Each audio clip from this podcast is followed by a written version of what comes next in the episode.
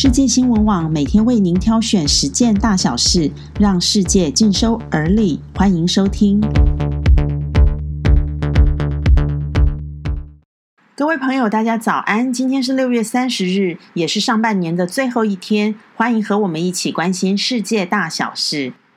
全球新冠肺炎确诊人数突破了一千万大关，由百万增至千万，只花了八十六天，凸显全球疫情依然严峻。中国疾控中心流行病学家吴尊友示警，全球确诊病患从一千万成长到两千万的时间将会更短更快。吴尊友说，全球确诊的案例超过千万，说明了人类仍然面临新冠疫情的灾难。目前疫情还未到达最高峰，未来一段时间还会上升。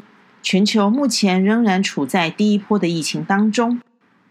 美国页岩油产业先驱崔什比克能源公司申请破产保护。新冠肺炎疫情引发了石油和天然气的价格暴跌，成为压垮这家公司的最后一根稻草，并使崔什比克成为疫情的最大受害者之一。分析师表示，若油气价格维持在目前的水平，未来两年内可能还会有超过两百家的页岩油公司申请破产。大陆第十三届全国人大常会第二十次会议今天闭幕，并将表决港区国安法。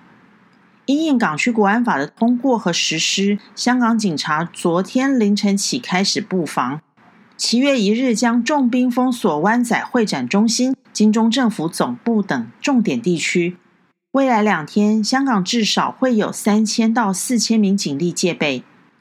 巴基斯坦警方表示，四名枪手二十九日攻击位于巴国南部大城克拉吃的巴基斯坦证券交易所，至少造成六人丧命。枪手和警方搏火，全数被击毙。主张分离主义的俾路支解放军随后发表声明，声称犯下了这起恐怖攻击。根据 BBC 报道，俾路支解放军是巴基斯坦和阿富汗的俾路支人武装组织。二零零四年起，俾路支解放军武力对抗巴基斯坦政府，是为了常年受到压迫的俾路支人争取平权以及民族自觉。这个组织大多是在巴基斯坦俾路支省活动，常常攻击巴基斯坦的部队。在美国总统大选民调部分，美国民意调查分析网站 Five Thirty Eight 的数据显示。美国总统川普任期内平均净支持率已经恶化扩大为负十点五个百分点，这是历任总统之中表现最差的一位。根据 CNN 指出，川普要赢得大选几乎没有胜算。纽约时报二十四日公布和谢纳学院共同进行的最新民调显示，川普的支持率为百分之四十一，不支持率为百分之五十六。另外，包括余关、拉斯穆森报告等民调机构最近的调查结果都显示，川普的支持率落在百分之四十左右，不支持率则高达百分之五十以上。难怪川普似有感应的说自己可能会败选。最后，最后，在台北市的朋友一定可以感受到，这一两个礼拜台北市根本热爆了。二十九日下午，台北市午后的高温飙到三十八点九度。创下了一百二十四年来史上六月的最高温纪录。新北市、新竹县、台中市、彰化县和高雄市也超过了三十六度。